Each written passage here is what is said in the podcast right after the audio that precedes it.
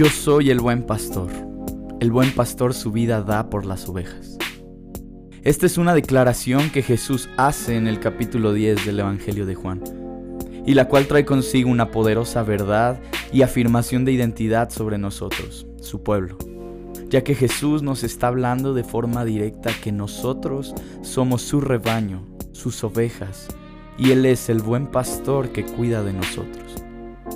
Y cuando leemos los primeros versículos de este capítulo, puede ser que haya cierta confusión, ya que Jesús se muestra a sí mismo como el pastor, pero después también habla de sí como la puerta.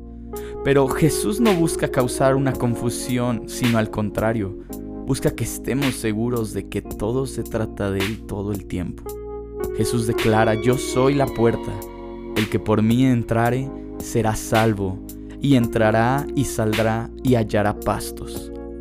Muy seguramente, estos versículos nos recuerdan el Salmo 23 cuando el rey David escribía que el Señor es nuestro pastor y nada nos faltará, que Él nos lleva a delicados pastos y ahí Él nos hace descansar. Muy probablemente todos hemos atravesado temporadas en la cual creemos que no encontraremos un descanso, ni que las cosas puedan solucionarse, pero la respuesta a esto Jesús nos la da. Y es que cuando estamos con Cristo y decidimos entrar a su reino, podremos salir de esa temporada y encontrar pastos verdes de abundancia y descanso. Y es que Jesús, el buen pastor, te conoce a la perfección, pues dice que Él te llama por tu nombre. Y claro, si Él mismo fue el que nos formó, ¿Cómo no conocerá cada pensamiento, cada sentimiento, cada problema que has atravesado, cada inseguridad, cada temor que hay en tu vida? Y lo mejor es que Él nunca nos ha dejado solos. Tal vez no hemos sido capaces de percibir que Él ha estado acompañándonos, pero Él siempre ha cuidado de tu vida.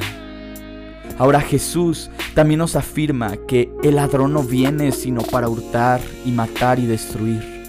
Yo he venido para que tengan vida y para que la tengan en abundancia, dice Jesús. Él no quiere limitarse para únicamente darnos vida, ya que estaríamos muy probablemente solo sobreviviendo. Lo que Él busca es darte vida en abundancia, una vida que sobrepasa la vida en esta tierra y así poder vivir una eternidad junto a Él. Pero por el otro lado, Jesús también habla de sus ovejas, tú y yo. Y Jesús dice que sus ovejas oyen su voz y lo siguen. Qué importante es que tú y yo conozcamos la voz de nuestro pastor. Pues en un mundo lleno de voces a nuestro alrededor es necesario que sepamos distinguir la voz que nos conducirá a esos pastos de descanso. Y para esto, la única forma en la cual vamos a reconocer la voz de Jesús es teniendo una relación personal e íntima con Él. Seguramente te ha pasado cuando alguien te habla por teléfono o llega a tocar la puerta de tu casa, que cuando tú preguntas quién es, te dicen únicamente soy yo, pero tú sabes quién es la persona que está hablando porque le has conocido. De esa misma forma, cuando tenemos una relación cercana con Jesús, podremos saber cuando Él nos está hablando y no tendremos temor de no haber reconocido la voz correcta. Tal vez has creído que Jesús no ha contestado tus oraciones o que no te ha hablado promesas a tu vida, pero necesitamos hoy examinarnos, pues muy probablemente Jesús nos ha estado hablando y nosotros no hemos podido ser capaces de reconocer su voz, pues no hemos buscado tener una intimidad real con Él y por lo tanto no hemos conocido su voz.